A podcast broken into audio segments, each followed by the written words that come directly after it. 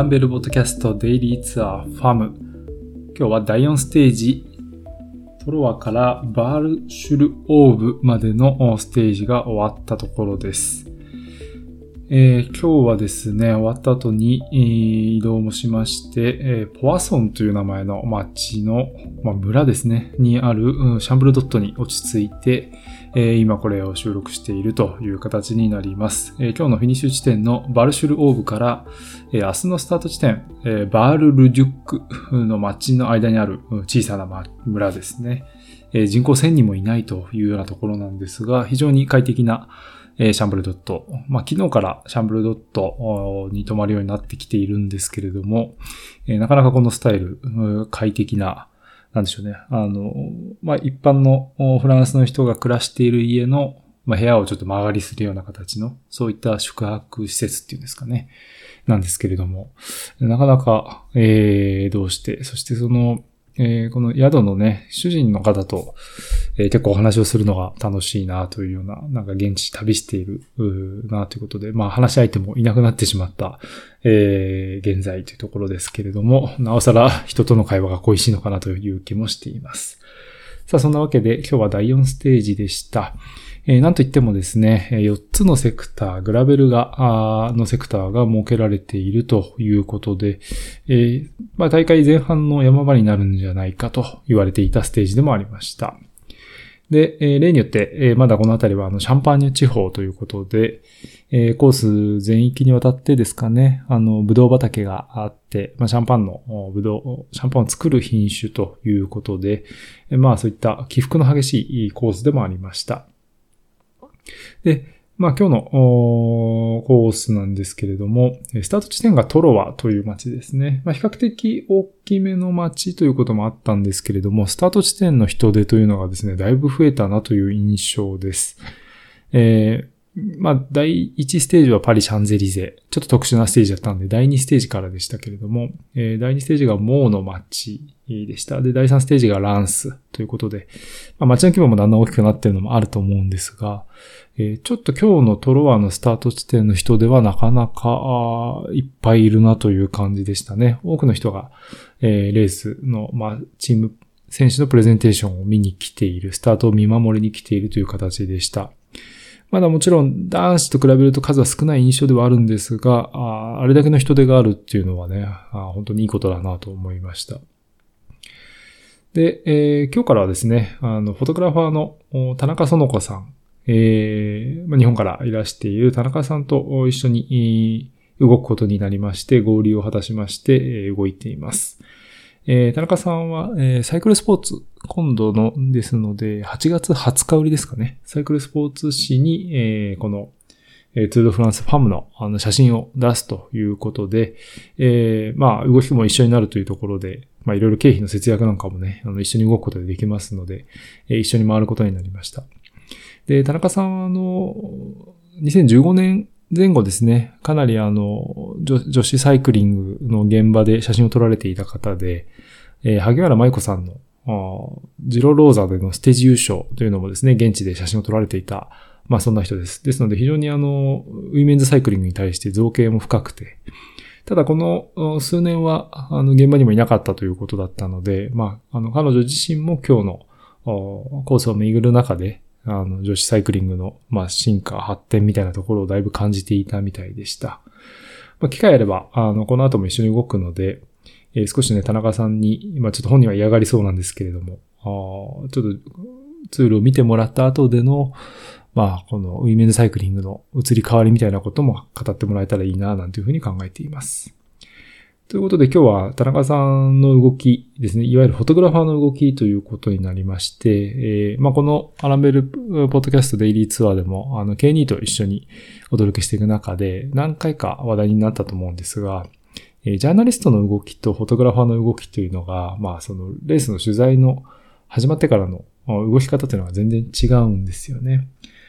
えジャーナリストは基本的にはスタートで、えある程度取材をして終わったら、スタート後にはもうそのまんま、フィニッシュ地点のプレスルームに行って、あとは、まレースを見ながら、え原稿を書きつつ、選手たちが近づくのを待って、まあ、フィニッシュのタイミングで、まあ、選手に話しかけに行ったりだとか、っていうような動き方をしますけれども、フフォトグラファーに関しては、まあ、とにかくそのコースの中で何回写真撮れるかが勝負というようなところがあります。特に車で回るフォトグラファーの場合ですね。えー、まあ、抜け道、迂回路、等々というのを考えながらという形になるんですけれども、えー、まあ、ここまで、えー、ジャーナリストとしての動き方をしてきたツール、ドフランスファムだったんですが、今日初めて、えー、フォトグラファーの動きをしてみました。で、それは何を意味するかというと、コースの中を走れるということですね。で、今大会初めて、えー、コース上、まあそのスタートとフィニッシュ以外の区間というのも車で走ったんですけれども、えー、まあ正直なところを申すと、やっぱり、えー、街の、街から街へとね、コースが通っていくんですけれども、やっぱり人手はかなり少ないですね。まあキャラバン隊なんかも、あの、ちょっと規模は小さいんですけれども、あったりもするんですけれども、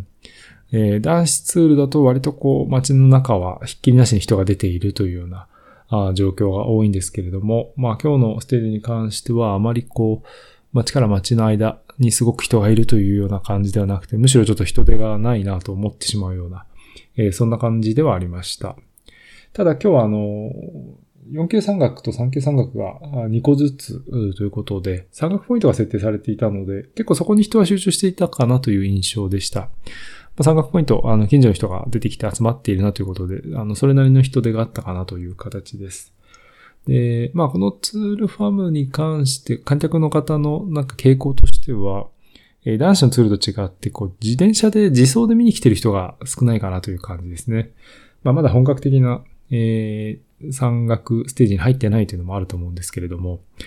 えー、やっぱりどうでしょうね。男子のツールだと結構いろんな、あの、ライドのついでに見に来ているというようなね、あの、サイクリストの姿というのが、まあ、平坦路であってもいたりするんですけれども、ちょっとそのあたりの、が少ないかなというふうには感じました。で、えー、グラベルのセクターもですね、えー、まあ、要は、フォトグラファーの動きとしてコース出たり入ったりするんですけれども、えー、割とその出入りもしやすいえ、というのは、えー、グラベルのセクターみたいなポイントになるようなところにも観客の方がやっぱ少ないんですよね。ですので観客がすでに止めている車というのがなかったりして、割と出入りスムーズという形で、取材、撮影をする上では非常に、まあ、やりやすい部分はあるんですけれども、えー、まあ、グラベルセクターも結構人いるのかなと思ったんですが、あまり、えー、結構閑散としておりました。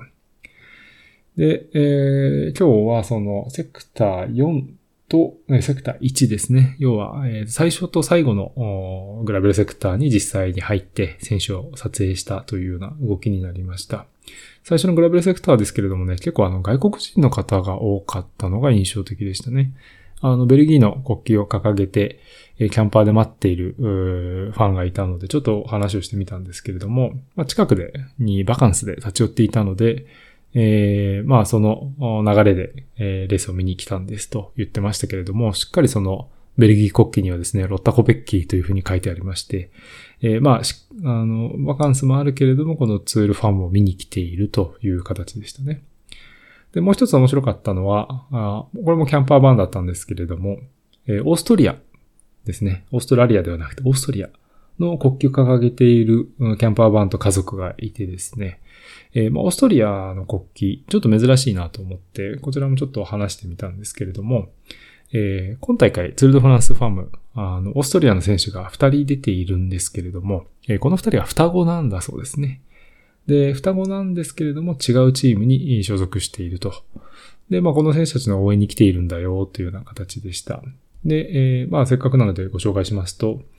えー、セラティジット WNT、青のジャージですね。青と赤のジャージですけれども、ここにカトリン・シュバインベルガーですね。そして、プランチュール・ピュラー、まあ、アルペシン、えー、ドゥクーニンクのウィメンズチームという位置づけですけれども、このプランチュール・ピュラーに、えー、クリスティーナ・シュバインベルガーということで、この双子が、えー、ツール・ド・フランスを走っているというところで、まあ、オーストリア的にはトピックとなると。えー、で、このクリスティーナの方が現在オーストリアの TT とえー、ロードのダブルチャンピオンですので、チャンピオンジャージを着用して走っていると。で、まあ、あの、オーストリアのサイクリストというとね、あの、思い出す方も多いと思うんですけれども、昨年の東京オリンピック、衝撃的な逃げ切り勝利を飾ったアンナ・キーゼンフォッファー。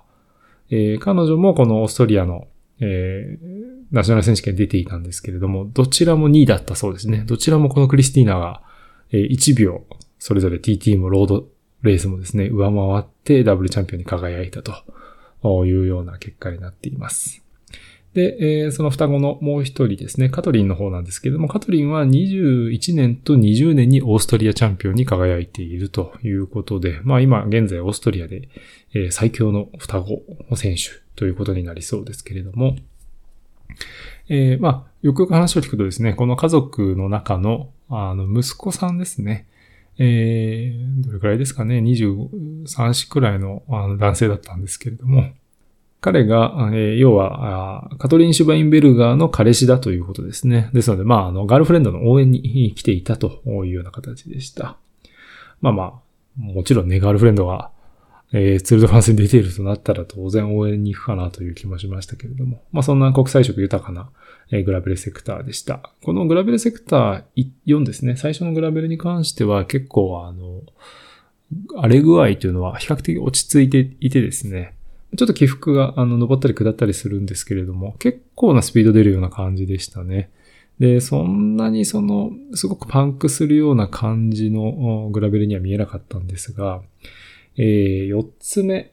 まあ、いわゆるセクター1ですね。えー、最後のグラベルに関しては結構な荒れ具合でした。まあの、ところどころ、あの、結構尖った大きめの石が転がっているようなところもあったりして、まあそれがそのコースの幅全域というよりは、あの、コースの半分を埋め尽くしていたりとか、っていうような感じでしたけどね。で、それがずっと続くというよりは、なんか散発的に続くような感じだったんですが、ただあの結構入り方を間違えると完全にバイクを痛めるような、そんな、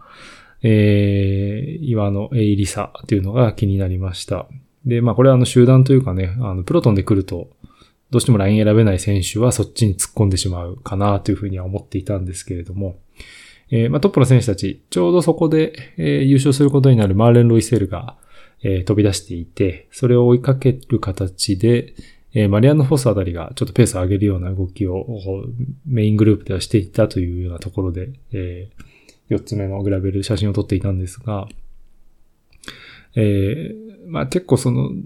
前の方のグループは良かったんですけれども、後ろから来る選手たちはなかなか、阿鼻共感という状態でした。えー、まあ、実際自分の目の前で少し遅れていた、マイオベルを着ていたロレーナ・ウィーベスが、バーンって音をしてですね、えー、目の前でパンクをしたりだとか、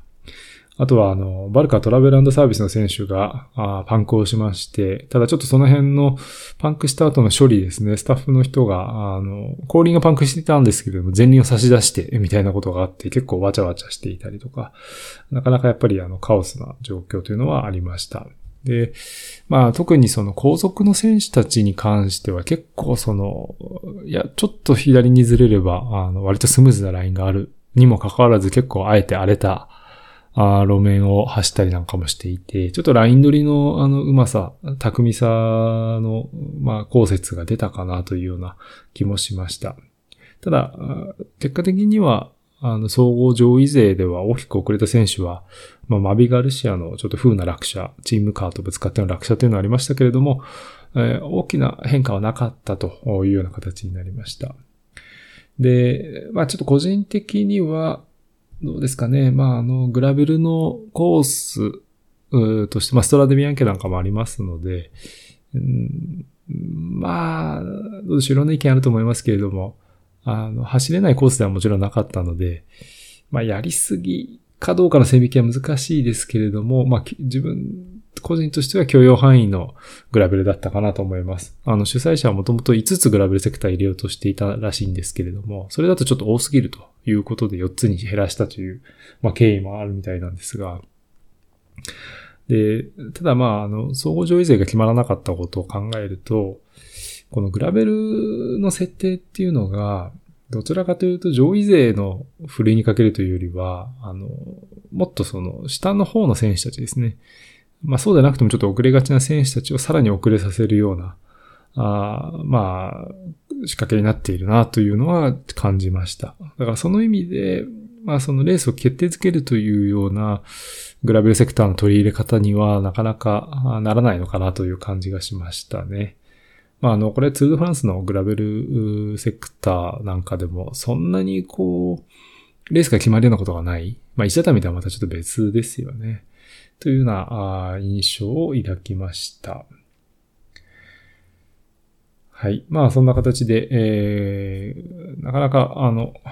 まあ、撮影の方に回っていると、ちょっとレースの展開もね、細かくは見れていないのが正直なところです。えー、まあ、明日また、あ比較的平坦気象のレースということになるので、えー、マリアノフォスもしっかりと、まあ、余剰のを守ってというような展開が、まあ、続くかなというところなんですけれども、えー、今日は、スタート地点でですね、あの、まあ、今大会、ツールドフランスファムアベックズイフトというね、ズイフトの、あの、スポンサーで、メインスポンサーでやっている大会になっているんですけれども、えー、まあ、ズイフトは、あの、パリルーベファムですね。あの、ツールドフランスに先立って行われたパリルーベの女性版レース。えー、これも、あの、メインスポンサー、タイトルスポンサーとして、えーえ、関わっているんですけれども、ちょっとこのズイフトがなぜ女子サイクリング、というところにスポンサーをしていくのかという、その、まあ、狙いというか意図というかですね、えー、そういうところについて、あの、ZWIFT の、えー、PR 担当のケイトさんにですね、ちょっとお話を伺いました。えー、まあ、実際ちょっとこれあの、他の、あの、媒体での、あの、記事のためのインタビューでもあるので、えー、本当にちょっとだけかいつまんでご紹介したいと思います。So um, that's a pretty epoch-making event. Yes. The first farm, Balibe farm, like this. So uh, what's the importance for you for support women cycling? Visibility you know, uh, women's racing is so excellent. You know, the, the, characters are so exciting, and they need more of a spotlight. So the biggest challenge to growing women's racing, growing the audience, is just broadcast. So in partnership with these races, you know, we're, we're bringing them to the, the global cycling audience, so that you know we can kind of create heroes that are going to inspire the next generation. はい。えー、ということで、ZWIFT が、まあ、女子のサイクリングをスポンサーする意味とはというね、えー、重要性とはというような質問をしたんですけれども、えー、まあ、最初に言っていたのは、ビジビリティ。まあ、あの、よく見えるようにしたい。よく見られるようにしたいっていうことですね、女子サイクリングを。で、なぜかというと、まあ、女子サイクリングには、あこう、エキサイティングなキャラクターが勢揃いしていると。だからこそもっとスポットライトが当たるべきだと考えていますと。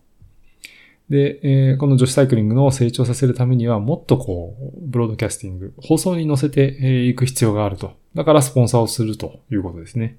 えー、このスポンサーをすることでもっとグローバルなオーディエンス、見る人たちに届けたいと思っていると。で、まあこうヒーロー、ヒロインを生み出すことで、えー、次の世代にさらにこれが放送で乗っかることで、インスピレーションを与えることができるというようなところですね。まあそういうところで、えー、リフトとしては、しっかりお金を出して、えー、クオリティの高い放送を世界中で放映するようなサポートをして、それを見た若い世代、次の世代っていうのがさらにこう、自転車に乗るように、えーえー、いい循環を生み出したいというようなね、そんな狙いを持ってやっているそうです。まあ、Zwift というと、あの、バーチャルプラットフォーム、バーチャルサイクリングのプラットフォームということで、えー、まあ、考え方によってはね、その、ちょっと不思議な気もしますよね。その、バーチャルの、インドアでできるものと、まあ、リアルの、リアルレースの頂点にあるツールドフランスっていうもののサポートというところが、ちょっと結びつかないような気もしちゃうんですけれども、えー、まあ、ただ、あの、Zwift に関しては、レースとの親和性というのは非常に高くて、あの、Zwift アカデミーという取り組みを2016年頃からしているそうですね。えー、まあ、要は、あの、Zwift のレースで勝ち抜いた選手を、プロチームが2年間契約するよというような。で、契約して選手をトップレースに出させるよというような形で、えー、キャニオンスラムとか男子だとアルペシンドグニンクといったね、チームが採用しているんですけれども、えー、まあそんな中でもですね、あの、今年のツールドフランスは残念ながら、えー、この ZWIFT アカデミー出身選手の出場はなかったということらしいんですけれども、えー、キャニオンスラムのニーブ・ブラッドバリーというですね、えー、20歳の選手がいるんですけれども、この選手は ZWIFT アカデミー出身で、えー、先に立って行われたジロローザ。ここで総合10位に入っているということで、まあ非常に、あの、結果が出ている ZWIFT アカデミー卒業生の恒例というのもね、最近出てきていますので、まあこの後、来年以降ですね、ZWIFT アカデミー出身のトップ選手が出てくるんじゃないかということも期待していると言ってましたね。で、あとはあのツール、今年のツールの参加選手の80%は Zwift ユーザーだというようなこともおっしゃっていました。まあそうなってくるとね、本当にあの選手としては、えー、トレーニングのあり方も変えるような、そんなプラットフォームになっていますけれども、まあ僕、翻って僕らのような一般のサイクリストにもね、あの、大きく役立つところも多いのかなという気がしました。ただまあ少なくとも、えー、まあ少なからずですね、あの、このツー・ド・フランスに対して、えー、スポンサーシップということでお金をかなりかけているというところは、まあ、ウィメンサイクリングの発展を願ってというところで、まあ、そこは本当にリスペクトすべきところかなと思いました。ということで、えー、引き続き一人でお送りしてきましたデイリーツアーアランベール、えー、ファームということになりますけれども、明日は第5ステージですね。えー、今大会最長ステージ。見どころはですね、あの、今大会の最長というよりも、この、えー、女子のトップレース最長レースということになりますね。基本的には150キロを超えるレースというのが設定できない UCI の規則があるようなんですけれども、それをちょっと一つ、取り払って、えー、異例のロングステージに挑戦させるというような取り組みになっています。まあその距離に関してはいろんな選手からですね、あの、過去のレースでもいろんな意見が出ています。あの長くする必要はないっていう選手もいれば、え、女子だって長長い距離全然走れるんですよと、何でも短くする必要はないんですっていうような、まあ本当に選手間で意見が分かれるところなんですけれども、まあ明日はその170キロ超え、えー、ロングステージで、さあ果たして、えー、それがこうどう結果に影響するのかというところもね、え、ちょっと注目して見ていきたいと思います。明日は第5ステージもうここで、え、早いもので、え、ツールファームも折り返しですね。えー、明日はバール・リュックからサンディエ・デ・ボージュということで、いよいよボージュ山脈の方へと入っていきます。この後だんだん山勝ちになっていくという布石のステージ、最長ステージでまた明日お会いいたしましょう。えー、お相手はジャーナリストの小又ゆふたでした。それではまた明日お会いいたしましょう。アドバン。